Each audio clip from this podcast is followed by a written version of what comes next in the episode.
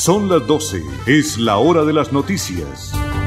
Los personajes de actualidad, los hechos más destacados, el acontecimiento del día.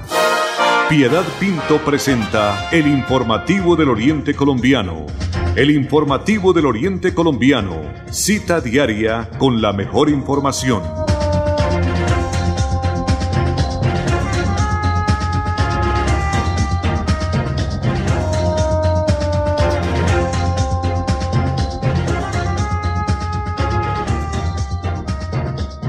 Son las 12 del día. Bienvenidos, amables oyentes de Radio Melodía, el informativo del Oriente Colombiano, cuando estamos ya iniciando esta nueva eh, jornada del informativo del Oriente Colombiano, cuando estamos a mitad de semana, ahí estamos a miércoles 20 de mayo del año 2020. Andrés Felipe Ramírez está acompañando en la conducción técnica desde Estudios Centrales, allí en la potente Radio Melodía, en las oficinas calle 36 con carrera 14 y 15, lo mismo que con la producción y coordinación de don Arnulfo Otero Carreño, doña Sarita, Dios se lo pague bien grande, y un abrazo para Milenita, nuestra secretaria. Piedad Pinto, como siempre, desde Estudio 2, les agradece su sintonía y los invita a que nos acompañen durante los próximos minutos. Bienvenidos. Piedad Pinto está presentando el informativo del Oriente Colombiano.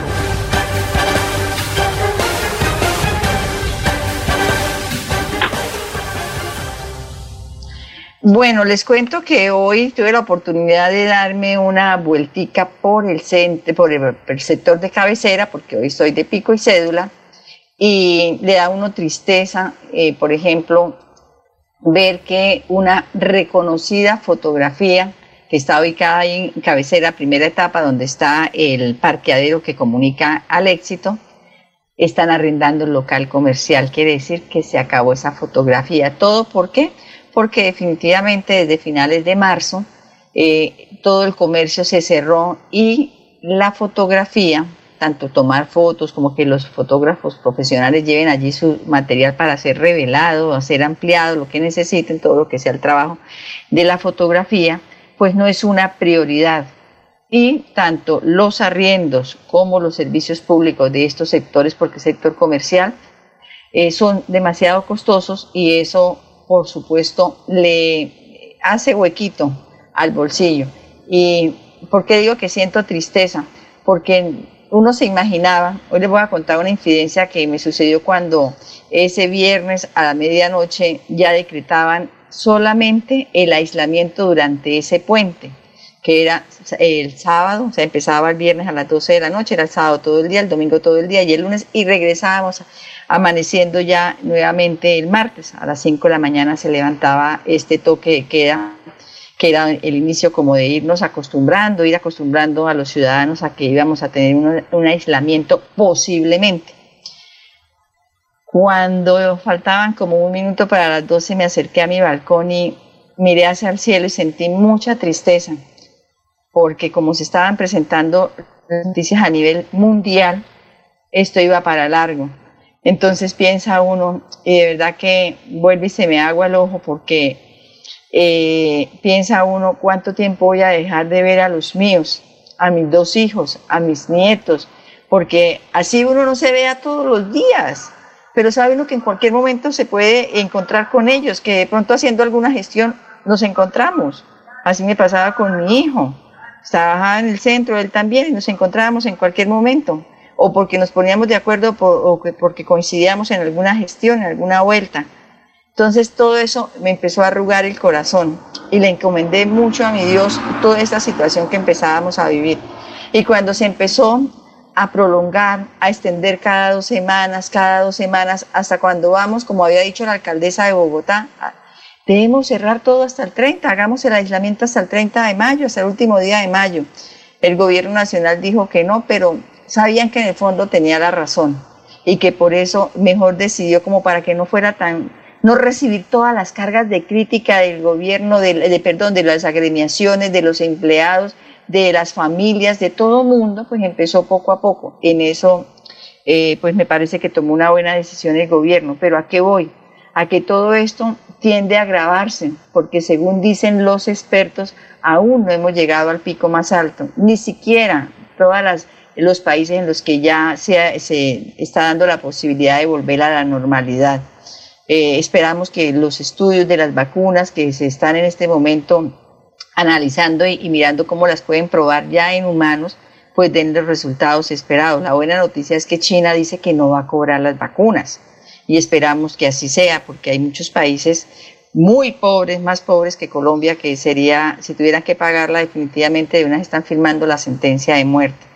Como esta situación que les estoy contando de, de la, de la, del sector de la fotografía, pues así también hay muchos sectores más.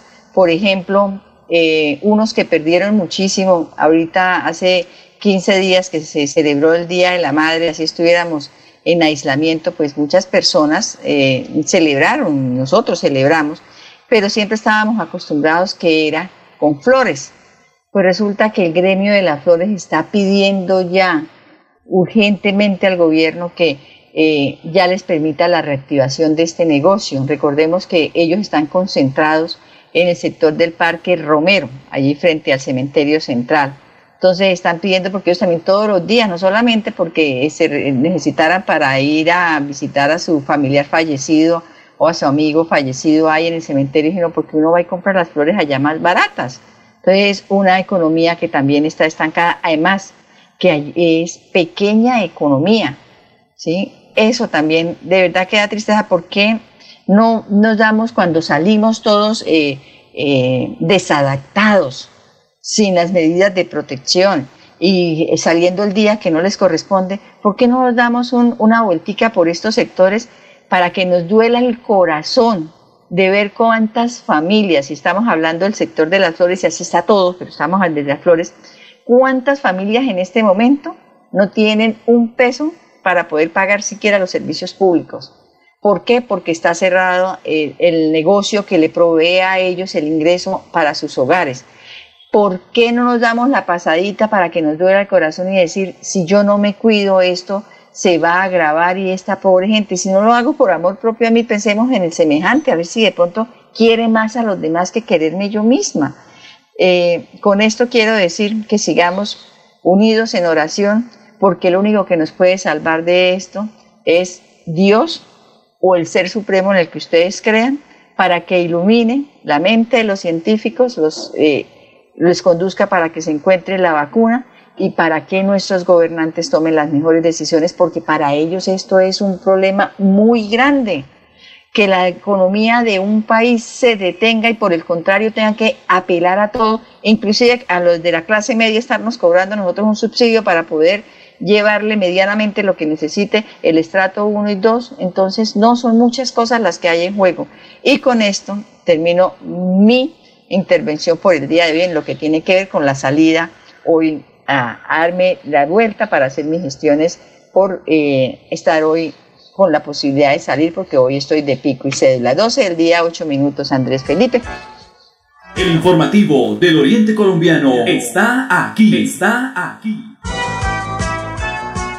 Bueno, lamentable y una situación que desde meses y digo mejor años anteriores en el municipio de Girón estaban siempre las autoridades de tránsito y de movilidad pendientes de ese jueguito que cogen algunos jovencitos de estarse cuando los vehículos van pasando por Girón y van vía Lebrija, se pegan a esos camiones, en bicicleta van ellos, van en bicicleta, se cuelgan a los camiones y el camión los lleva.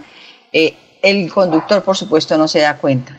En Lebrija, y en el peaje, en el peaje de Lebrija, cuando va uno partiendo para el aeropuerto, entonces se descuelgan del camión y se pasan al carril contrario, o sea, entre Lebrija y Girón, porque ahí sí ya es bajada. Y toma eh, velocidad el vehículo y ellos pues bajan ahí en Chalomita, como se dice popularmente y como nos quieran a nosotros. Pues resulta que ayer estos muchachitos que no ya los han sancionado eh, por parte de las autoridades de tránsito, ya los padres han tenido que ir a responsabilizarse de que ellos no vuelven a hacer esa, esa, esa irresponsabilidad. Pues ayer iban tres jovencitos de estos, tres muchachitos pegados en un camión, el camión en determinado momento frenó, dos se cayeron, pero uno de ellos, que lamentablemente falleció, eh, hizo efecto rebote Entonces el camión frenó, él tal vez iba un poco desconcentrado, rebotó contra el camión, o sea, se fue hacia adelante, rebotó, eh, se pegó, rebotó y cayó al piso y pasó un, esto es terrible, esto es lamentable, esto es, no sé cómo decirlo, es doloroso. Entonces, ellos, ¿qué, hicieron, eh, ¿qué hizo? El, él cayó y esto en ese momento iba detrás de ellos un camión que se dedica a la distribución de gas en pimpina, en, pipetas, y pasó por encima de él. Lamentable, perdió la vida, una horrible experiencia para sus compañeros de travesías, de, irresponsabilidades y para todos los que iban pasando, pero sobre todo para esos dos conductores, al que los llevaba sin saber que iban colgados ahí y para el conductor que infortunadamente iba detrás y, le ocasionó la muerte a este joven que iba en bicicleta. Esto se presentó, por supuesto, eh, cuando ya bajan y cogen el anillo vial entre Girón y Florida Blanca, después de que pasan Girón. Ahí se presentó este hecho lamentable. Son las 12 del día 11 minutos, 12 del día 11 minutos. Barranca Bermeja está en este momento aclarando que ningún domiciliario ha resultado eh, contagiado de COVID-19 en ese municipio, porque es que eh, la información de que hay un domiciliario que resultó contagiado, están diciendo que es en el municipio de Barranca Bermeja y entonces las autoridades de ese municipio dicen no, no es aquí. Entonces, para que estén tranquilos en el municipio de Barranca Bermeja y esperemos que no sea aquí en Bucaramanga, mucho que no sea en ninguna parte, que sea una mala eh, noticia, esas que llaman ahora falsas, eh, falsa información. También les cuento que la Dirección de Tránsito de, Bucaramanga reactivó ya todo lo que es el servicio, pero lo está haciendo a puerta cerrada. Entonces, si usted necesita un trámite, esto eh, tienen que, tenga que ver todo con, con tránsito, por supuesto. Se tienen que acercar allí a la, sin necesidad de ir a la sede administrativa, perdón, tiene que diligenciar todo lo que se pide por la página. Entonces, según la Dirección de Tránsito, se habilitaron los servicios de trámites de registro automotor, matrícula de vehículo, traspaso, traslado de cuentas, cambio de características, duplicado de placa, la pignoración, lo mismo que la duplicación de las licencias de tránsito. Con la sede cerrada, los usuarios deben comenzar entonces a diligenciar la agenda, agendar una cita, deben eh, diligenciar un formulario. Entonces pueden entrar a la página www.transitobucaramanga.gov.com allí eh, para la diligencia presencial e individual. Entonces dan clic en el botón solicite su turno que se encuentra en la sección servicios. Con el registro se puede presentar a la hora que se le asignó el turno para realizar el trámite. Entonces esto es muy fácil, simplemente entre a la página de la dirección de tránsito, busca el botón donde dice solicite su turno y allí le van, eh, cuando registre los datos, le van a entregar de una vez la información en lo que tiene que ver a qué horas lo van a atender para el trámite que usted tiene que ir a realizar allí a esta oficina. Y antes ir ya con las secciones que tenemos preparadas, Andrés Felipe, cuando son las 12 del día, 13 minutos, en medio de esta situación de aislamiento que estamos viviendo, eh, Ecopetrol ha reportado en la mañana de hoy una protesta que interfiere con las actividades de uno de sus campos allí en Barranca Bermeja. Se trata en Campo Llanito. Los manifestantes impidieron el cambio de turno y no permitieron el ingreso de alimentos a los trabajadores que se encuentran laborando en el campo de producción petrolera. Entonces ya son varias personas que se ubicaron en tres sectores diferentes del corregimiento e impidieron la movilización del personal y equipos que hacen parte del proyecto allí de Llanito. Según la empresa, pues la situación se agudizó en horas de la noche cuando se impidió el paso de miembros del Cuerpo Especial de Policía SMART que regresaba de Puerto Wilches hacia Barranca Bermeja. En esta zona, Ecopetrol opera tres estaciones de producción y una compresadora de gas que suministra este combustible a los habitantes del área cuya operación requiere la presencia de personal capacitado. 12 del día, 14 minutos, 12 del día, 14 minutos. Y André Felipe, vámonos para Santander. Santander es noticia en el informativo del Oriente Colombiano. Son las 12 del día, 14 minutos, y les cuento a todos nuestros oyentes que ayer se llevó a cabo por parte de la Policía Metropolitana de Bucaramanga un operativo en el sector que llaman Altos de Andina. Altos de Andina queda cuando usted viene del Café Madrid para el municipio de Girón, pasa Centro Abastos, encuentra una, a mano derecha, encuentra una empresa dedicada a la distribución de gas en pipetas. Se llama Gasan esa empresa. Pues resulta que detrás de esa empresa hay un barrio que se llama Altos de Andina. Son personas que eh, se ubicaron en este sector, invadieron estos lotes, inclusive son personas que están en alto riesgo porque cuando llueve mucho en el municipio de Girón o en Piedecuesta, les dije, recordemos que recoge toda, Girón recoge las aguas de estos municipios, de los ríos que vienen de estos municipios, entonces se han presentado emergencias porque se les inunda sus pequeñas viviendas, sus viviendas muy humildes que son en zinc, en madera. Entonces, ayer se llevó a cabo por parte, repito, de la Policía Metropolitana de Bucaramanga en compañía del Ejército Nacional y la Fiscalía. Ellos, esto, por supuesto, brindan el respaldo y acompañamiento a los ciudadanos, pero también hay quienes se sienten atemorizados por las bandas delincuenciales que insisten en seguir por este sector porque hay un corredor que se va por la orilla del río.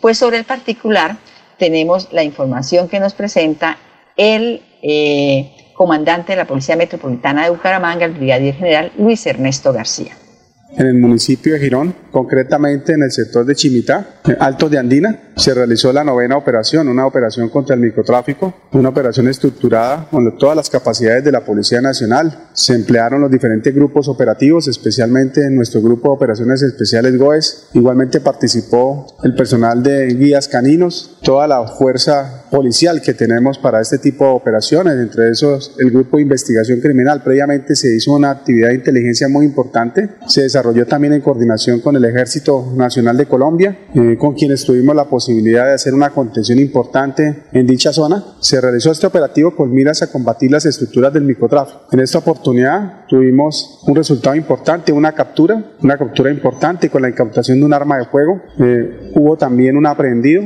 Se aplicó también las diferentes medidas correctivas establecidas en el Código Nacional de Convivencia por violación al aislamiento preventivo obligatorio establecido por el Gobierno Nacional. Hubo una incautación de una sustancia estupefaciente en grandes cantidades especialmente de marihuana y base de cocaína. Asimismo, se registraron diferentes sitios que nos permitieron también la ubicación, individualización de personas y esto es fundamental para los diferentes procesos operacionales que llevamos en la metropolitana de Bucaramanga. Sí quiero decirle a toda la comunidad que muchas gracias por la información que nos han suministrado ustedes, porque a partir de estos procedimientos, de estas operaciones contra el microtráfico que las hemos denominado Operación Express, no solamente incautamos droga, no solamente incautamos armamento, capturamos personas, sino también también obtenemos información muy relevante para futuras operaciones. Estas informaciones nos van a servir para seguir trabajando contra el microtráfico. Es una lucha importante que tiene la Policía Nacional con todas las autoridades, especialmente para combatir la venta de sustancias estupefacientes en espacio público. Sabemos que es un fenómeno que tiene unas complejidades y también que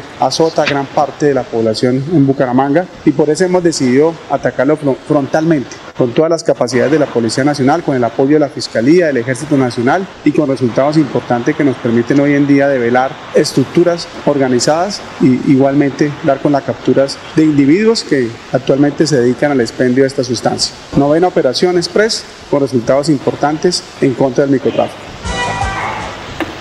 Novena operación express realizada allí en el sector de Altos de Andina del municipio de Girón arrojó resultados positivos. El brigadier general eh, Luis Ernesto García, el comandante de Policía Metropolitano de Bucaramanga. Ahora vámonos con el gobernador de Santander, porque una vez eh, se supo ayer por parte del anuncio que hizo el presidente Iván Duque del aislamiento hasta finales de mayo, se pronunció el gobernador de Santander. Recordemos que aquí en Santander tenemos toque de queda todos los días, de lunes a viernes, de 8 de la mañana a 5 de la tarde y los sábados, domingos y festivos las 24 horas. Escuchemos el, y veamos el pronunciamiento del gobernador de Santander, Mauricio Aguilar Hurtado. Frente al pronunciamiento del señor presidente mantener el aislamiento preventivo obligatorio, hemos decretado en nuestro departamento de Santander mantener el toque de queda hasta el 31 de mayo de lunes a viernes de 8 de la noche hasta las 5 de la mañana, sábados, domingos y festivos durante todo el día. El cierre de fronteras irá hasta el 30 de junio en todo nuestro territorio. A partir del primero de junio estudiaremos con los señores alcaldes qué sectores se podrán reabrir para ir generando esa vida productiva en más personas y sobre todo en nuestros empresarios. Asimismo, el llamado, el uso obligatorio del tapabocas para todas las personas que se dirijan a sus actividades de, o lugares de trabajo o que salgan a las calles. También decirles que la salud y el cuidado está en sus manos. Por eso determinaremos mayores controles al ingreso de nuestro departamento, al ingreso y cumpliendo el protocolo a nuestros lugares de trabajo para que las normas de bioseguridad se cumplan a cabalidad, porque vamos a evitar que hayan más contagios de COVID en nuestro departamento de Santander. Bueno, las 12 del día 20 minutos, son las 12 del día 20 minutos. El gobernador de Santander, Mauricio Aguilar Hurtado, pronunciándose sobre ya las últimas determinaciones que realizó ayer o que hizo ayer y anunció ayer el presidente Iván Duque. 12.21. En el informativo del Oriente Colombiano, Florida Blanca es noticia. Florida Blanca es noticia.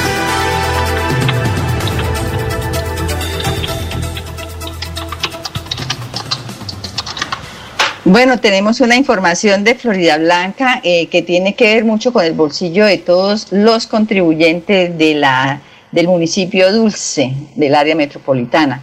La alcaldía invita a los contribuyentes del impuesto predial unificado que a la fecha no hayan cancelado esta obligación tributaria de la vigencia 2020 para que se acojan al descuento del 10% que irá hasta el próximo 15 de junio. El secretario de Hacienda, Alberto Barón, recordó a los florideños que para hacer su pago y aprovechar este beneficio, pueden descargar el recibo a través de la página de la alcaldía. ¿Cómo se descarga? Ingresar a la página www.floridablanca.gov.com, dar clic en trámites y servicios y posteriormente en la Secretaría de Hacienda. O sea, entra a la página, da clic en trámites y servicios y cuando se extiendan los, servicios que hay ahí, que están anunciando ahí, entonces da clic en Secretaría de Hacienda. Allí puede diligenciar los datos requeridos en la ventana de impuesto predial unificado y dar clic en generar factura o pagar en línea, como le quede más fácil. El funcionario reiteró que estar al día con esta vigencia fiscal evita intereses de mora y a la vez contribuye con la ejecución de proyectos y obras que impulsan el desarrollo para la ciudad y el progreso para la gente. Son las 12 del día, 22 minutos, son las 12 del día y 22 minutos. Don André Felipe, tenemos algo de la UIS ahí nosotros para contarle las buenas noticias que está en este momento anunciando la Universidad Industrial de Santander y es la relacionada, 12 del día, 23 minutos, con eh, que ya son más de 1.800 equipos de cómputo y más de 1.200 planes de datos que recibirán los estudiantes de la Universidad Industrial de Santander para desarrollar sus actividades académicas. Esto con el fin que los estudiantes que no posean equipo de cómputo ni tampoco tengan conectividad a Internet puedan iniciar las clases correspondientes al primer semestre de este año 2020. La Universidad Industrial de Santander confirmó la entrega en calidad de préstamo de 1.419 computadores portátiles, 455 tabletas y 1.212 planes de datos móviles de 22 gigas de navegación mensual, lo mismo que minutos ilimitados durante los próximos cuatro meses. Y también, por supuesto, siguiendo con estas noticias positivas, como un hecho histórico, Ayer 19 de mayo, más de 15.000 estudiantes de la Universidad Industrial de Santander matriculados para el primer semestre académico de este año 2020 iniciaron sus clases a través de la modalidad de presencial remota. Presencialidad remota, un nuevo reto que implica la situación de la emergencia sanitaria por COVID-19. El vicerrector académico de la UIS, Orlando Pardo Martínez, dijo que es importante aclarar que nuestra modalidad normal de enseñanza, desde luego, es la presencial, pero ante la emergencia pasamos a la denominada presencial remota, la cual es diferente a la virtual, pues los encuentros son directos con interacción alumno-profesor en tiempo real, donde cada funcionaria con el acervo de la herramienta tecnológica de información y comunicación, pues pueden estar ahí interactuando con los estudiantes. Recordemos que serán 17 semanas de clases que van desde ayer 19 de mayo hasta el 18 de septiembre. Esta información la entregó la secretaria general de la UI, Sofía Pinzón Durán, y esto, por supuesto, tras eh, ya aprobarse el calendario académico para este primer semestre del año 2020. Entonces, esperamos a ver que esto eh, suceda, pase rápido toda esta emergencia y podamos retornar a la normalidad, pero son las noticias positivas y de apoyo que ofrece la Universidad Industrial de Santander con su rector, el doctor Hernán Porras, para poder que los estudiantes no se queden sin poder estar eh, recibiendo su preparación académica, que tengan las comodidades y las herramientas para poder estar estudiando. André Felipe, a las 12 del día 25 minutos, un Dios se lo, se lo pague por acompañarnos en la conducción técnica. Saludos para todos allá en la emisora. Piedad Pinto desde Estudio 2 les agradece su sintonía y los invita a que nos encontremos mañana. Feliz tarde para todos. Gracias por su compañía. Con las mejores noticias, llegamos al final del informativo del Oriente Colombiano. Les esperamos en nuestra próxima cita. Informativo del Oriente Colombiano. Gracias por su sintonía.